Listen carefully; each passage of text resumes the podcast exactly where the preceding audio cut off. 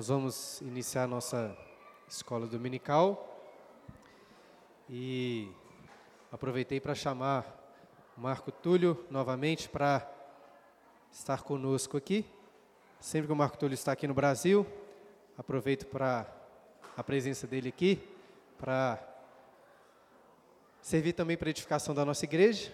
Domingo passado ele estava pregando aqui.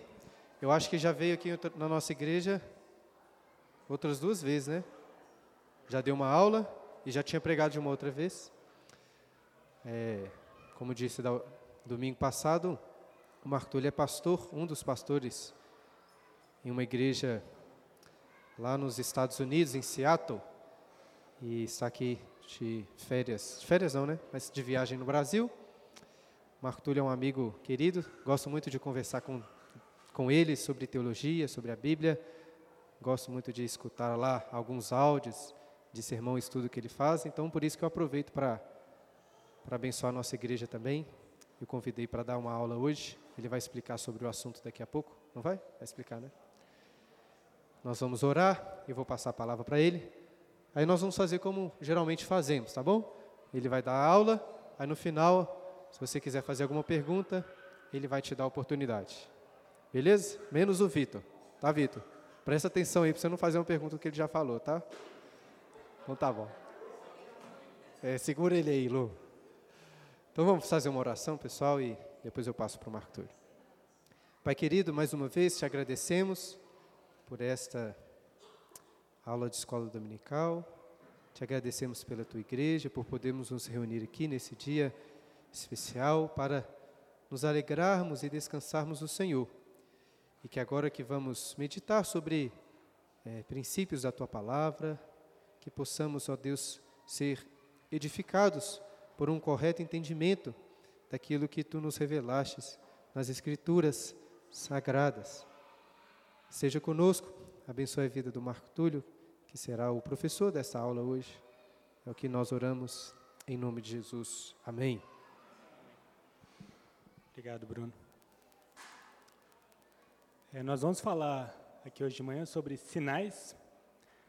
Semana passada, no domingo à noite, eu preguei sobre o primeiro dos sinais que Jesus faz, que é transformar água em vinho.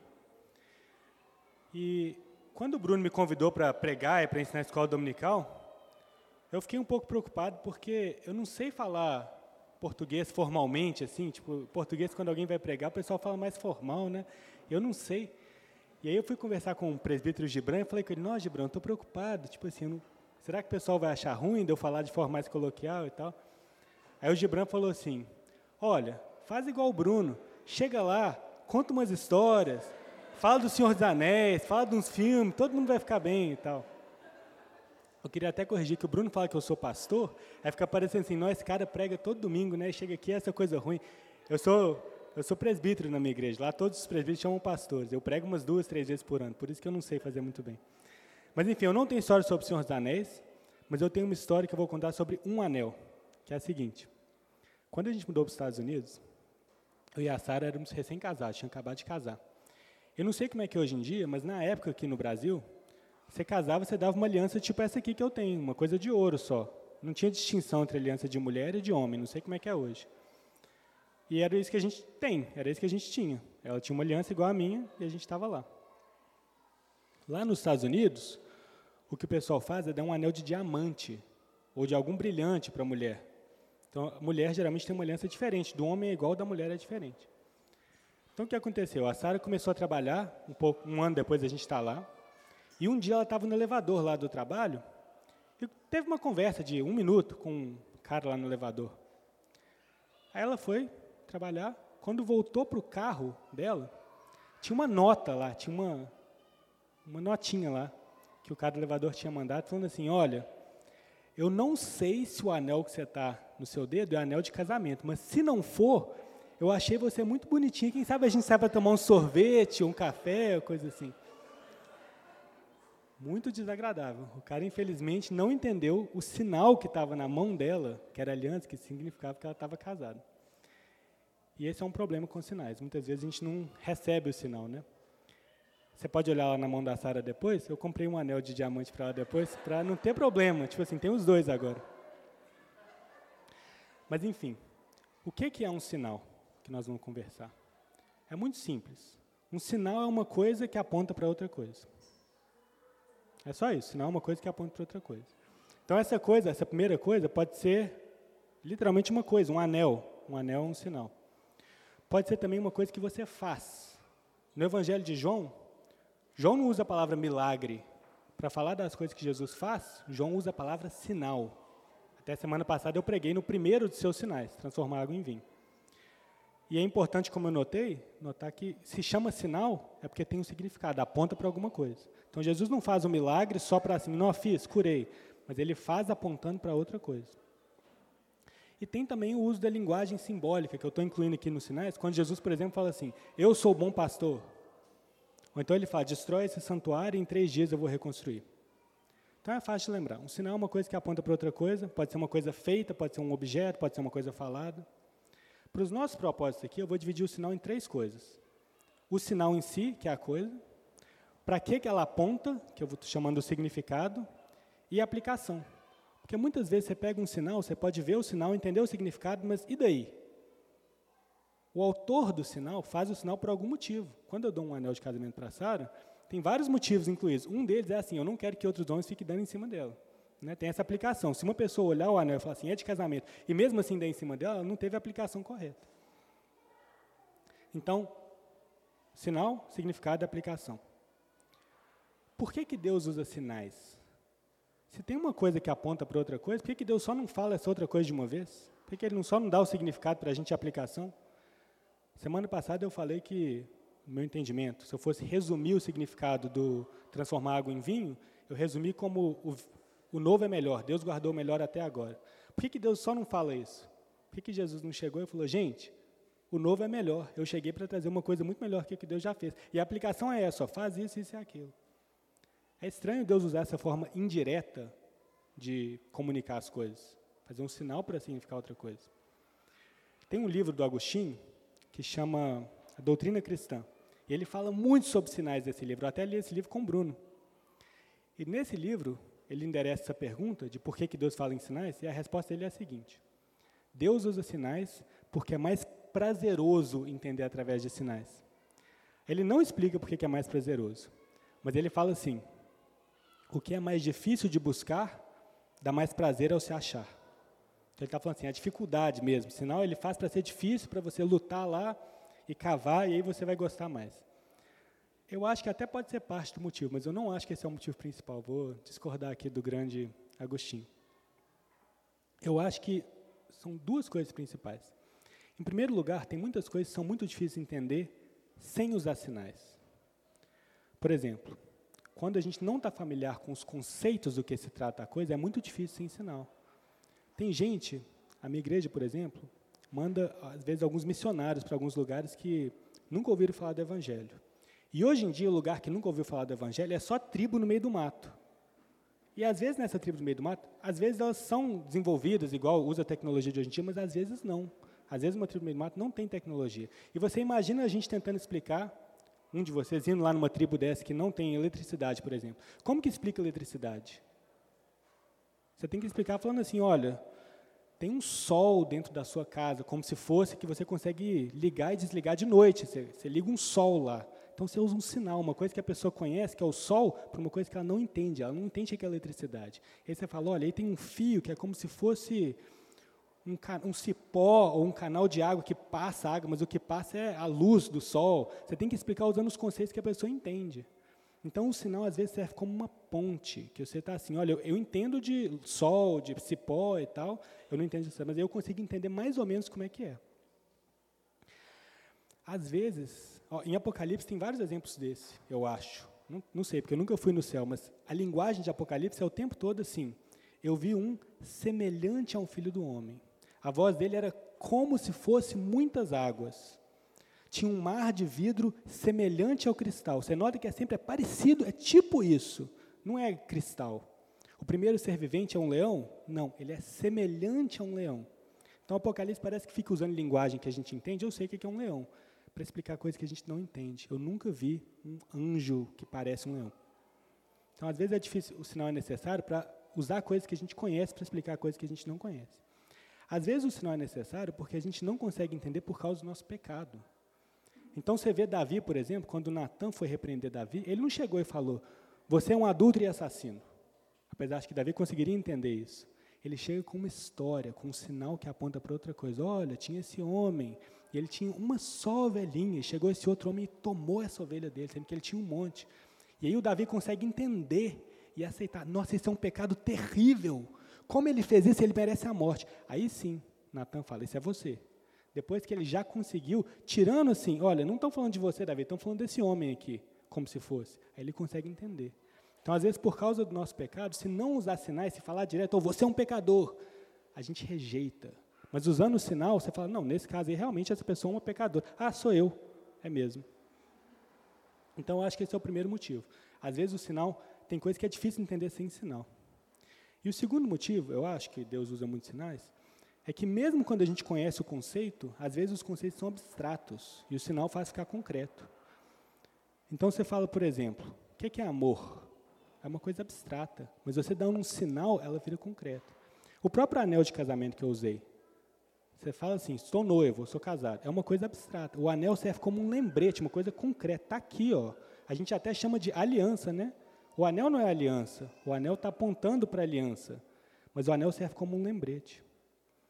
O significado, então, eu falei que é sinal, significado e aplicação. Então, nesse caso, o anel, o sinal é o próprio anel, o significado é estamos casados ou noivo, e a aplicação é nós vivemos dessa forma, como casal, como noivo. Um outro exemplo, às vezes, o próprio sinal é uma performance do significado. Então, vamos dizer que um casal tem um aniversário de casamento chegando aí. Dez anos de casamento. O marido pode falar com a esposa, eu te amo. E pronto, acabou. Chega de manhã, amor, eu te amo. Dez anos de casamento. Isso é uma coisa abstrata. E é bom, né? É bom o marido falar eu te amo com a sua esposa, mas fica uma coisa abstrata. Ou ele pode planejar um dia especial, comprar um presente para ela, levá-la para jantar, fazer uma coisa toda especial. Essas coisas todas especiais são um sinal que significa a mesma coisa, eu te amo. Mas faz diferença ter o sinal, porque o sinal é uma performance. Uma coisa é falar eu te amo, outra coisa é mostrar. Olha, com isso aqui eu estou te mostrando, eu te amo. Então, os dois motivos são, às vezes é difícil entender e às vezes o sinal faz o abstrato virar concreto, tangível. Se você reparar, esses dois motivos são o mesmo. O que eles estão fazendo é pegando uma coisa que está longe e trazendo para perto. Uma coisa que é difícil de entender fica fácil, uma coisa que é abstrata vira concreta. Mas o sinal aponta para o longe, né? Você não pode pegar só o, o que trouxe para perto e esquecer do longe. Por exemplo, se a esposa falar assim, o meu marido me ama, por quê? Ele preparou um dia especial. Isso que é amor. Ela está perdendo. Ela está segurando só no sinal. O Gibran me deu uma analogia outro dia que é de uma pintura. Se você quer, tem um lugar muito longe, antes de existir internet, o jeito de você chegar nesse lugar longe era você ver uma pintura do lugar. Você não pode confundir achar que a pintura é o lugar, mas se você quer chegar no lugar de longe, você tem que olhar a pintura com cuidado. Então, essa é a minha introdução. O que é um sinal? Sinal é uma coisa que aponta para outra. Nós vamos olhar agora para várias passagens da Escritura. Eu vou pedir para vocês ficarem rodando a Bíblia aqui para cá e para lá. E nós vamos ver como que a gente não deve interpretar sinais e depois como que a gente deve interpretar sinais. Eu vou usar como exemplo principal um outro sinal, sem ser o da semana passada, que é da multiplicação dos pães. Então vamos ler o texto lá em João 6, versículos 1 a 16. Vamos lá comigo. João 6, 1 a 16.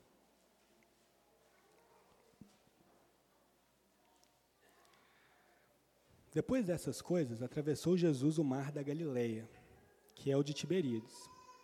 Seguiu numerosa multidão, porque tinham visto os sinais que ele fazia na cura dos enfermos.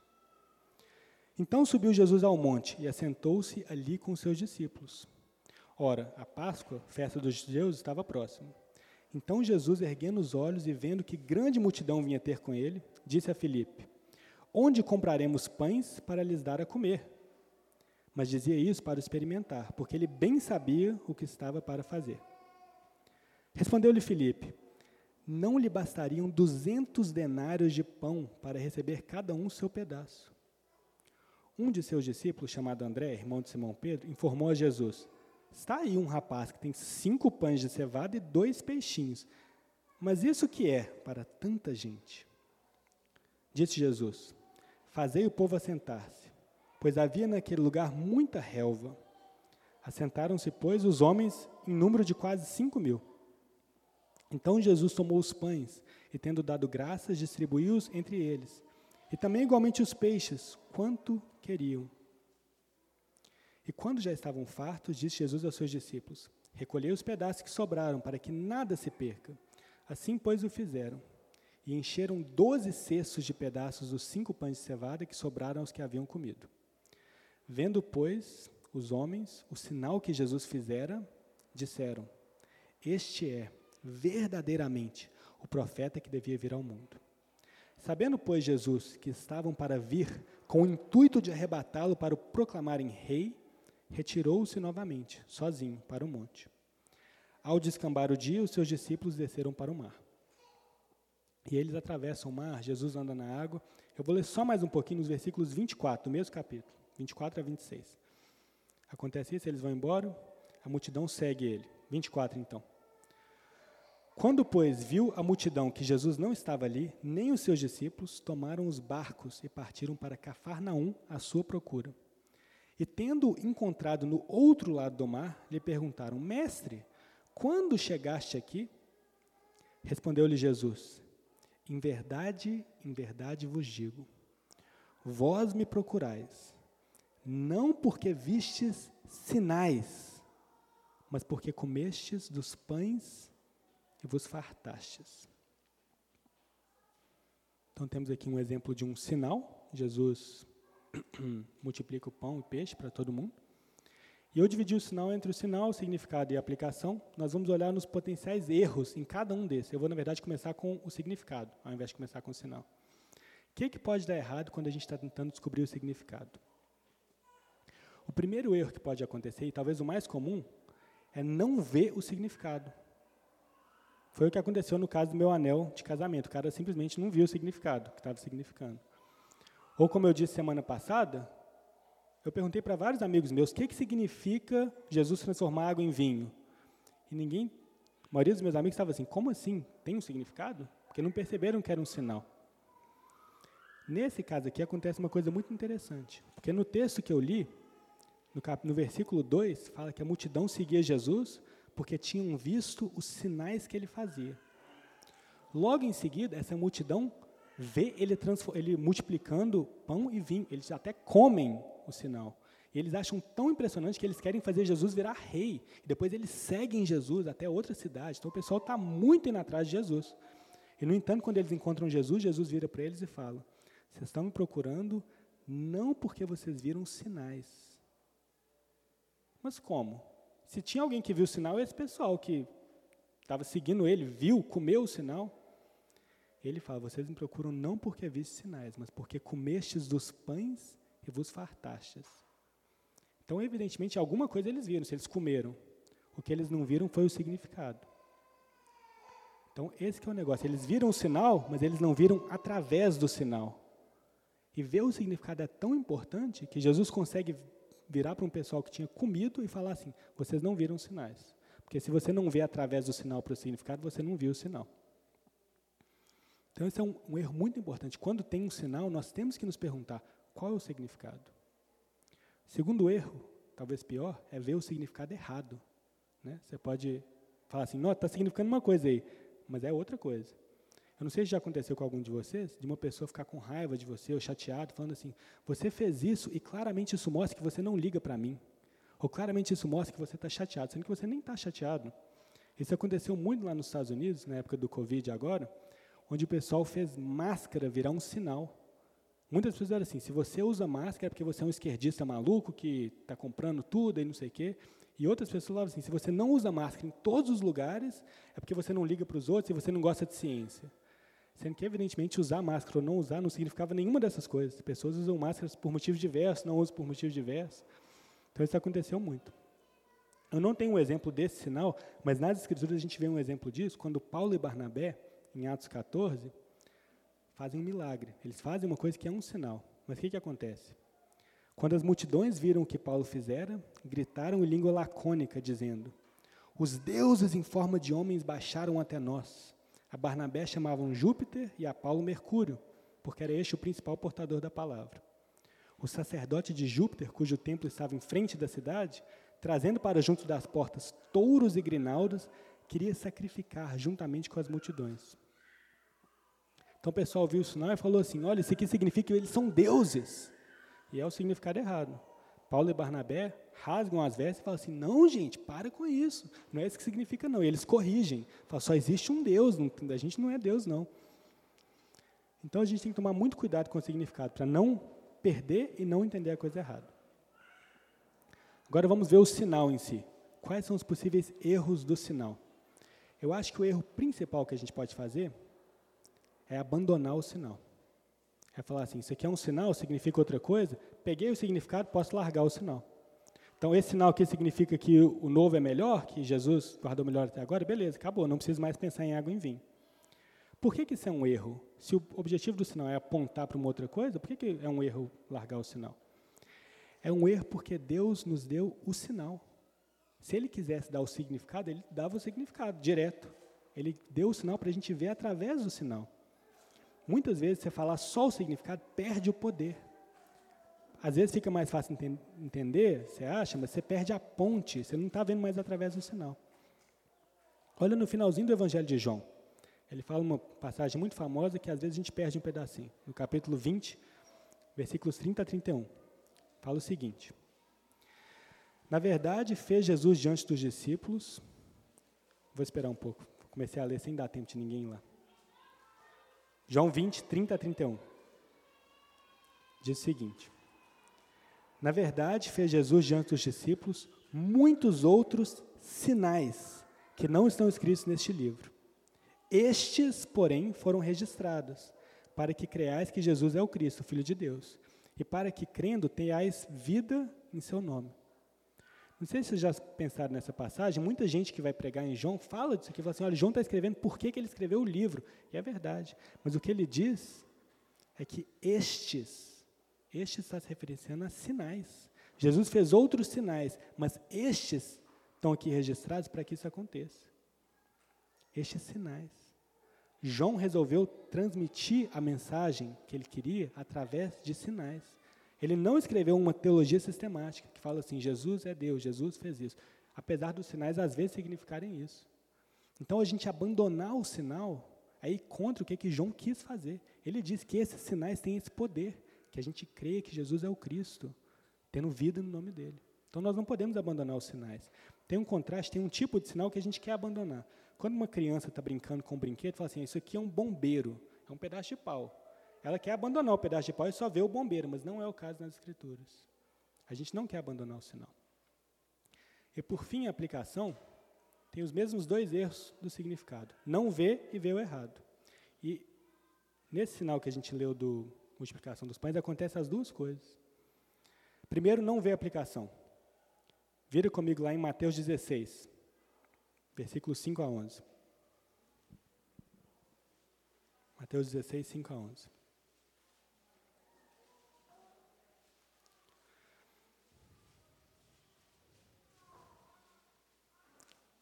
Lá diz o seguinte: Ora, tendo os discípulos passado para o outro lado, esqueceram-se de levar pão.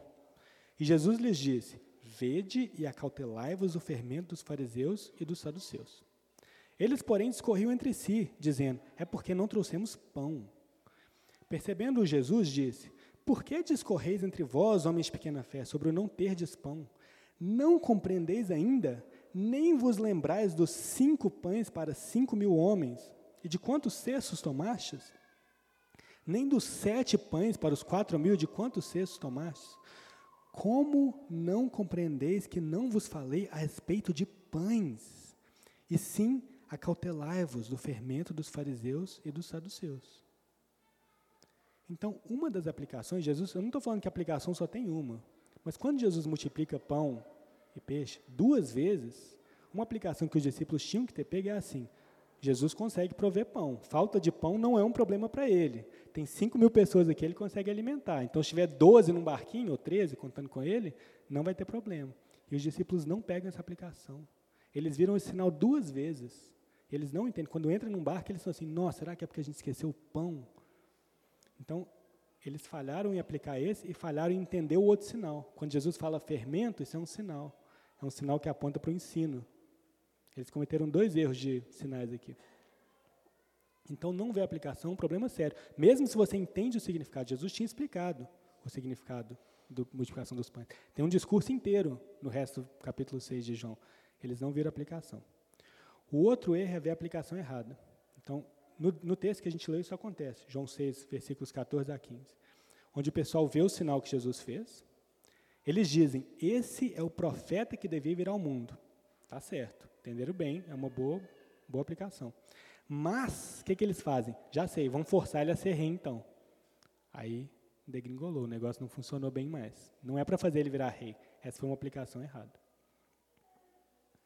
Então, gente, tem muita, muitos erros possíveis de acontecer. E tem exemplo nas escrituras e na nossa vida de todos esses erros e mais. Então a gente tem que ficar atento. Agora eu vou entrar um pouco em como a gente pode fazer do jeito certo. Eu falei de como fazer do jeito errado, vamos ver de como fazer do jeito certo. Vamos começar com o significado. Se o errado é não discernir e entender o errado, como que a gente faz para entender o certo? A primeira coisa a fazer é quando tem um sinal, a gente olhar para as coisas do sinal. E eu tentei fazer isso no meu sermão, não sei se foi convincente semana passada, mas olhar para vinho e casamento. Nesse caso aqui, a gente, as coisas do sinal são pão e peixe, né? Como que a gente entende as coisas? Primeiro é entender o uso comum. O que é pão, o que é peixe? Pão e peixe é comida. Mas ajuda a entender o sinal se a gente sabe que pão e peixe é como se fosse o arroz e feijão do pessoal naquela época. Era a comida que todo mundo comia, em especial pão. E ali perto do Mar da Galileia, o pessoal também comia muito peixe, porque é cheio de pescador lá e etc. Então, quando ele fala pão e peixe, além de ser comida, não é uma comida qualquer. É a comida que o pessoal vê como assim, é sinônimo. Isso é comida, é o protótipo de comida. Ajuda a gente também a entender o sinal, se a gente souber, isso a gente sabe lendo um comentário, coisa assim, mas que na época de Jesus, comida era muito mais difícil do que hoje.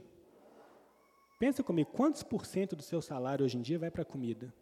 Eu sou capaz de apostar que é muito pouco comparado com na época. Tem estimativas que dizem que o pessoal gastava até 80%, 90% do salário nessa época com comida. O pessoal tinha que trabalhar para comer. E era uma, um problema. Se tinha uma seca, se tinha uma colheita ruim, o pessoal passava fome. Então, quando a gente lê esse sinal aqui, a gente tem que colocar isso em mente. Não é assim, nó, multiplicando comida. Hoje em dia eu vou no supermercado ali, compro pão e peixe para 5 mil pessoas, tranquilo. Na época não era assim. Na época, comida era uma coisa muito mais difícil. Ainda é em alguns lugares do mundo, mas aqui no Brasil não é. Então, a primeira coisa é entender o uso comum. Se fala de bom pastor, o que é um pastor? O que é uma ovelha? Como é que funciona? Só tentar entender as coisas, é uma coisa básica. A segunda coisa para a gente entender é o uso nas escrituras. Então, semana passada eu falei que vinho era usado nas escrituras muito, quase sempre com a mesma coisa, e festa de casamento também. Pão tem alguma coisa dessas? Tem algum caso de uma pessoa ir no meio do deserto alimentar um monte de gente, por exemplo, nas escrituras, que pode ser uma coisa para a gente pensar? Tem. Moisés, no meio do deserto, alimenta uma multidão com o maná dos céus. O pessoal até faz essa conexão no, nos cursos que vem depois. E falando sobre o período no deserto, Moisés até fala uma coisa muito forte. Fala com o pessoal de Israel. Ele te humilhou, te deixou ter fome, te sustentou com maná que tu não conhecias, nem teus pais o conheciam para te dar a entender que não só de pão viverá o homem, mas de tudo que procede da boca do Senhor viverá o homem. Então tem um uso nas escrituras de pão, de alimentação no deserto, para a gente olhar que vai colorir como a gente vai interpretar o sinal. Então vem Jesus depois e fala, eu sou o pão da vida, a gente pensa no uso comum, não precisa de pão para viver, mas a gente também pensa no que, que Moisés disse, no que, que Moisés fez com o pessoal. Isso é uma coisa, acontece várias coisas no sinal. Você reparou no versículo 10, que ele fala que tinha ali muita relva e que ele faz o pessoal assentar? Tem exemplos nas escrituras de gente assentando em grama, muita relva? Eu acho que tem. Por exemplo, no Salmo 23, ele me faz repousar em pastos verdejantes. E aí, de novo, ajuda a entender uma coisa da época.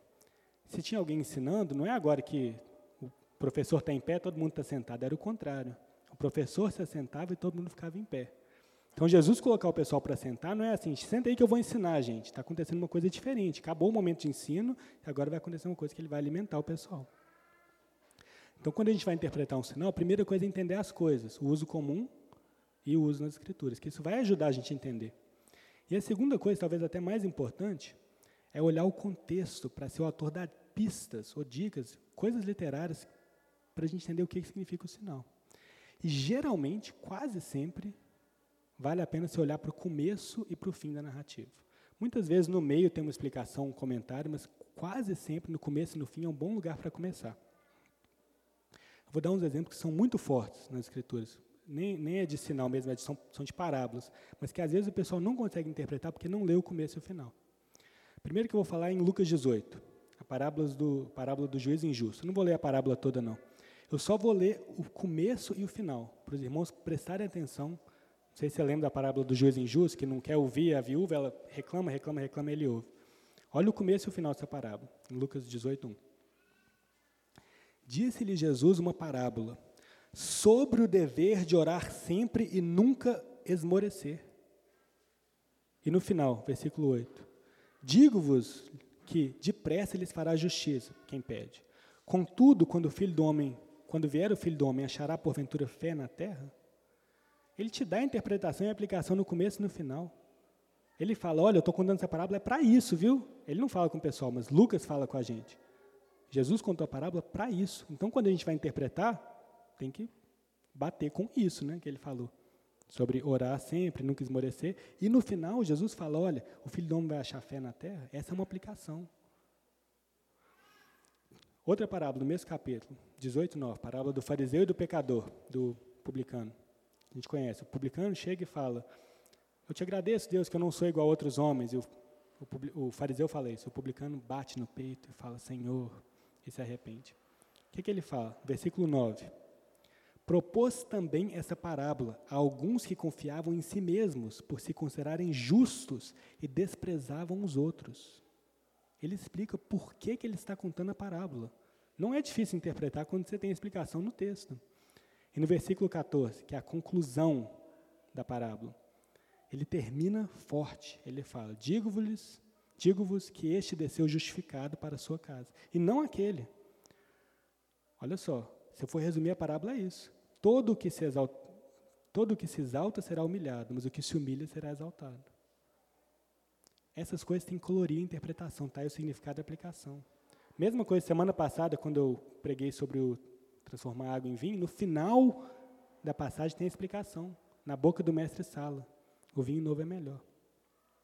No caso da multiplicação dos pães, não tem no começo e no final a explicação. Mas o que tem é que tem uma conversa inteira depois do sinal, onde Jesus começa falando assim: vocês não viram os sinais, e ele passa a explicar o que é o sinal. Eu sou o pão da vida, você tem que crer em mim, etc. Depois ele convida os irmãos para ler lá. Então tem um comentário inteiro. E quase sempre é assim.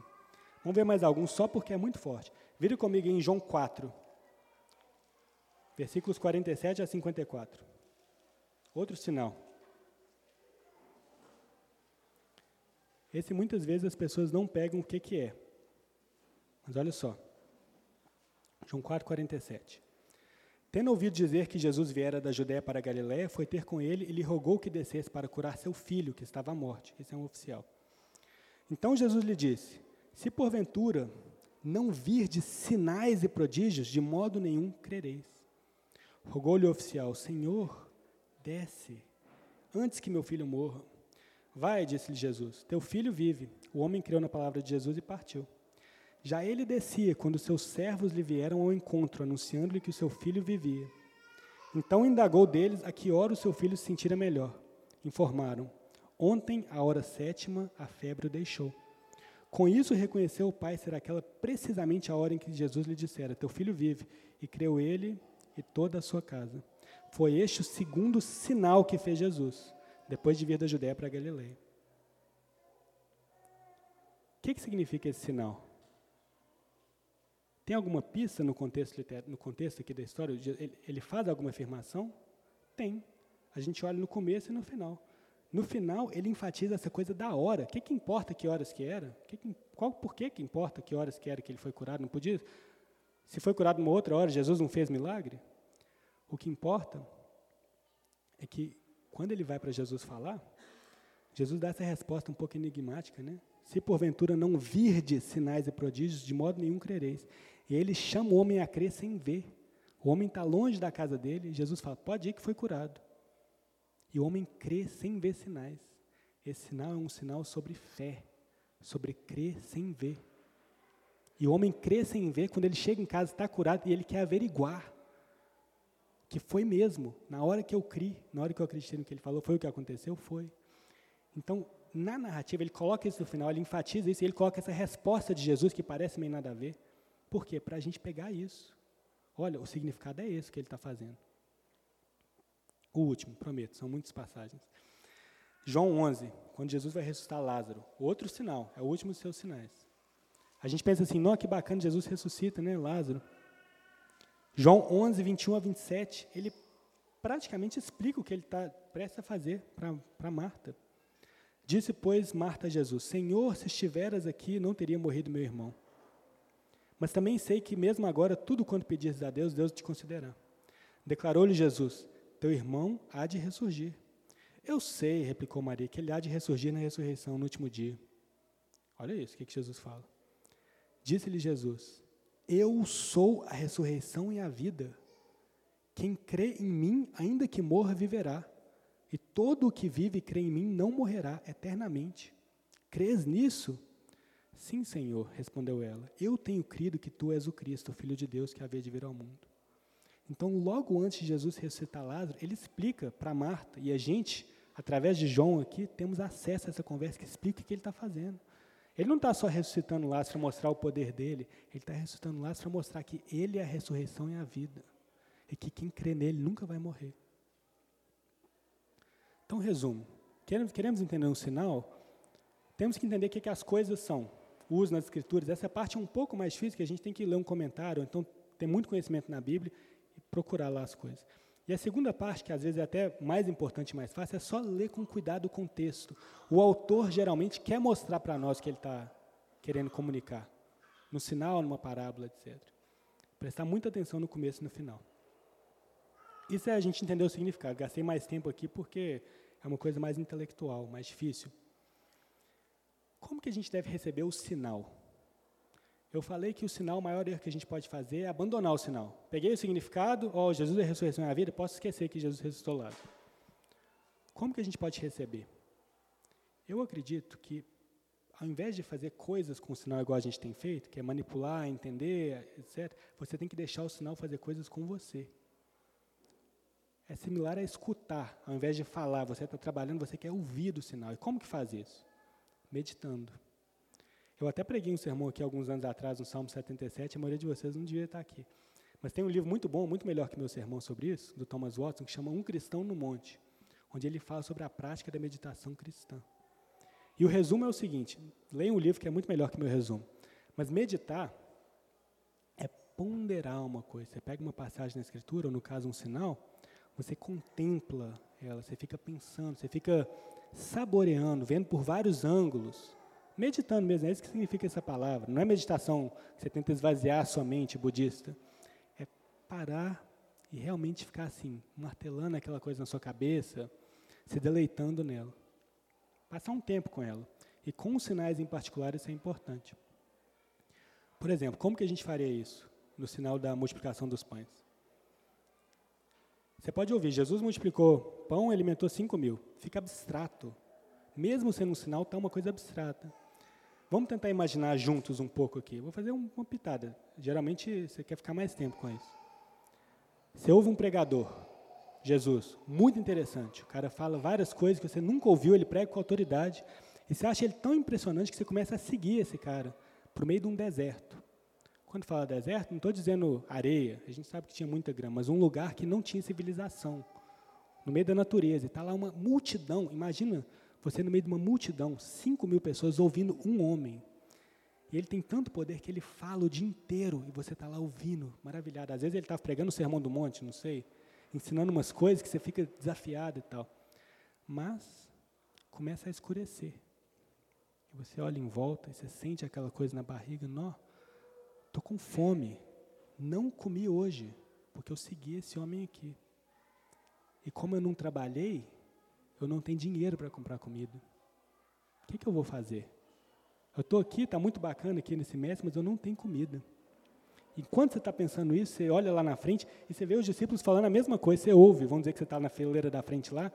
Ô Jesus, manda essa multidão embora, que não tem comida, o pessoal vai passar fome. E para sua surpresa, vem um discípulo assim: ó, tem aqui cinco pães e dois peixes. Você olha para aquilo e ri. Tem cinco mil pessoas aqui do meu lado, gente. O que é cinco pães? Isso não é nada. E aí você já está pensando assim: não, o que, que eu vou fazer? O que, que eu vou fazer? Estou com fome. Será que eu fico tentando ouvir mais ou será que eu vou embora? Como é que eu vou arrumar comida? Aí Jesus manda o pessoal assentar. Imagina uma multidão em pé, todo mundo assentando em grupos. A gente sabe por outra passagem que foram em grupos. E você senta e olha aqui, o que, que vai acontecer aqui? O que, que a gente está sentando? Não tem comida? Nós vamos fazer um piquenique aqui com ar? Aí imagina, tem uma pessoa em pé lá, Jesus. Ele pega o pão e o peixe, um pouquinho de nada, vamos dizer que ele levanta aquilo e ora, agradece a Deus por aquilo. E você está ouvindo aquela oração e pensando, o que, que vai acontecer? Ele está agradecendo por essa. Ele vai comer na nossa frente, a gente vai ficar vendo, tipo, às vezes na igreja católica o padre toma a hóstia e ninguém mais come, fica só olhando.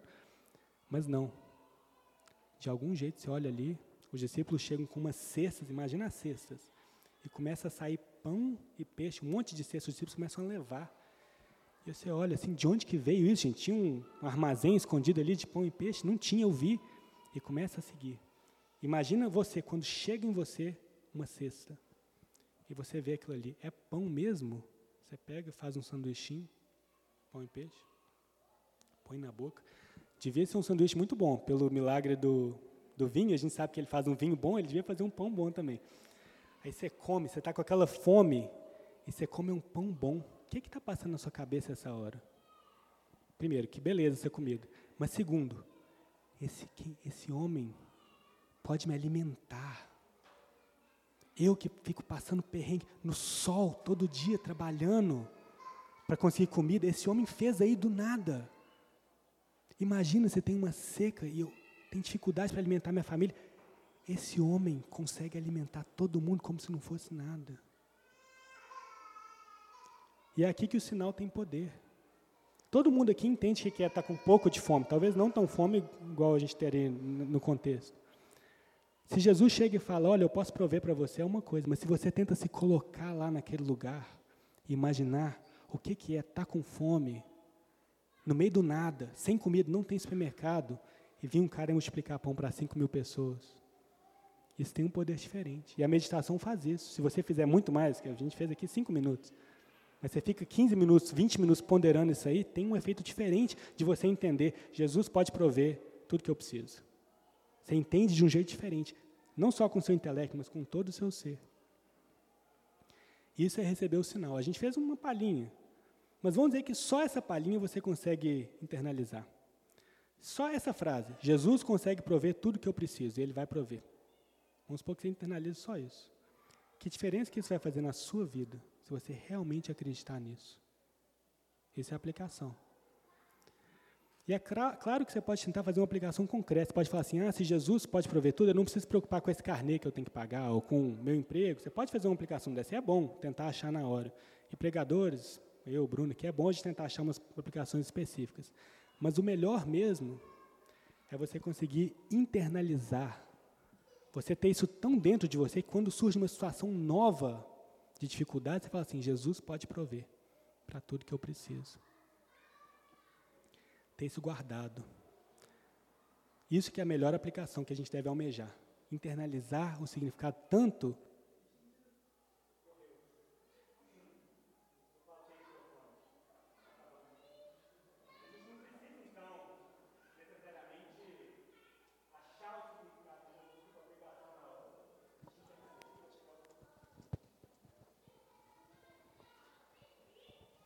Obrigado. Uh, muito alto.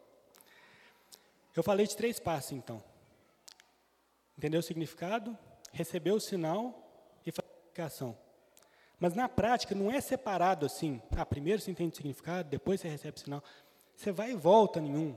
Não tem como você aplicar o que você não entende. Se você não consegue fazer significado, você não consegue aplicar. E meditar no sinal, que é receber o sinal, te ajuda a entender. Quando você medita, você entende melhor. Mas entender o significado te ajuda a meditar. Porque se você sabe, por exemplo, que na época era difícil ter pão, isso vai entrar na sua meditação. Essas duas coisas juntas te ajudam a aplicar o sinal. Mas de alguma forma aplicar te ajuda a entender. Se você tem a oportunidade de confiar em Jesus para prover, e você exerce essa oportunidade, tem um jeito diferente que você vai ler essa passagem depois. Quem já passou pelas coisas entende de uma forma diferente e recebe diferente. Então, o, o negócio é fazer essas três coisas. Eu estou tentando dar aos irmãos aí umas ferramentas para fazer cada uma, mas na prática você faz todos ao mesmo tempo, vai e volta. Meu tempo está se esgotando, eu vou só resumir, então. Um sinal é uma coisa que aponta para outra. O sinal serve para trazer o longe para perto, o abstrato vira concreto. E o que eu estou sugerindo aos irmãos é que para entender o significado, para aplicar o sinal, nós não podemos só entender, temos que não podemos abandonar o sinal. Nós vemos o significado através do sinal. E é aí que a gente consegue aplicar, internalizar. Então, como a gente faz isso? A gente estuda, a gente pensa, a gente ouve um sermão, lê um comentário, a gente olha para as coisas, para o uso comum, para o uso nas escrituras, a gente lê o contexto literário e fala assim: o autor está tentando me mostrar o quê? Mas aí a gente ora, Senhor, eu não estou sentindo que você vai prover para mim, me ajuda. E a gente recebe, medita no sinal. E aí a gente aplica o significado, tenta internalizar. Gente, Deus nos deu sinais para a gente ver através deles. Igual a passagem que eu li de João no final. Estes sinais foram registrados para que creiais que Jesus é o Cristo, o Filho de Deus, e, que para crendo tenhais vida em seu nome. Então, para nós aqui que já seguimos a Jesus, eu espero que essa aula ajude a gente a receber esses sinais. E se tem algum de nós aqui que ainda não acredita em Jesus, João fala, isso aqui é para você. Pega esses sinais, João é um bom lugar para começar. Faz isso que eu estou falando, tenta meditar nos sinais, mesmo que você não acredite ainda em Jesus ou não crê em Deus, através desses sinais você vai poder experimentar Jesus. E crer que Jesus é o Cristo, o Filho de Deus, ter vida em seu nome. Vamos orar para finalizar aqui então? Senhor, sabemos que o Senhor está muito além de qualquer coisa que, possamos entender. O Senhor é infinito, todo-poderoso, está em todos os lugares, sabe tudo. E a gente fala essas coisas de forma abstrata, mas é difícil para a gente compreender, é impossível para nós compreender. E o Senhor nos deu sinais, como uma ponte para a gente entender um, uma faceta da sua glória. E o Senhor nos deu muitos sinais no Evangelho de João e em outros lugares. Por favor, Senhor, nos ensina a receber esses sinais. Nos ensina a entender o significado de forma correta, a aplicar, a receber com o coração aberto. Não só intelectualmente, mas a realmente receber o que o Senhor quer para nós. Por favor, nos ensina a internalizar tudo que o Senhor nos quer comunicar. E que o seu Espírito use a Escritura na nossa vida para nos transformar à imagem de Jesus Cristo. É no nome dele que nós pedimos essas coisas. Amém. Tem um tempo para perguntas, então? Exceto você, né, que o Bruno falou. Pode fazer uma pergunta se quiser.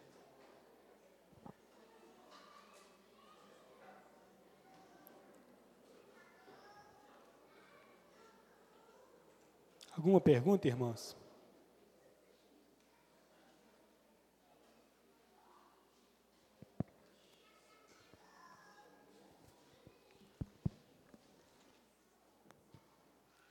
É, você falou a respeito do. Em, em, João, no final de João, ele fala que estes sinais, então, o livro de João, como a Bíblia toda está recheada de sinais, né? Que Deus nos dá para a interpretação.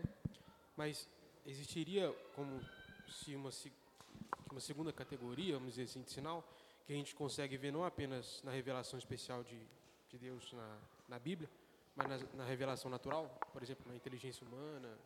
Eu acredito que sim. A pergunta é se Deus dá sinais, além de ser nas Escrituras, na revelação natural. Eu acredito que sim, porque a Bíblia fala, por exemplo, que os céus proclamam a glória de Deus.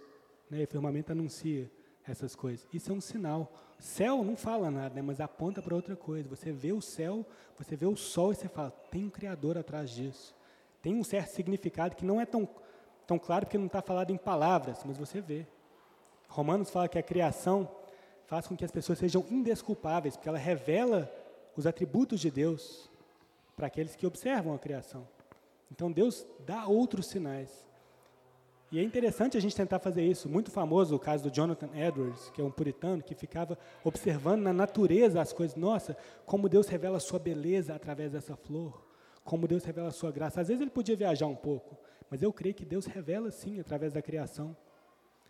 A gente sabe que Deus fala que casamento é um sinal para apontar para Cristo e a igreja. E casamento é uma coisa que tem em quase todas as culturas, né? Até gente que nunca recebeu a palavra de Deus, tem um casamento lá. É um sinal que Deus deu. Para as pessoas olharem e falarem assim, nó, tem uma relação aqui que é especial. E essa relação aponta para outra. Então Deus dá vários sinais na criação, nas culturas humanas, na sua palavra. E cabe a nós tentar ler, interpretar esses sinais para chegar no significado. Boa pergunta.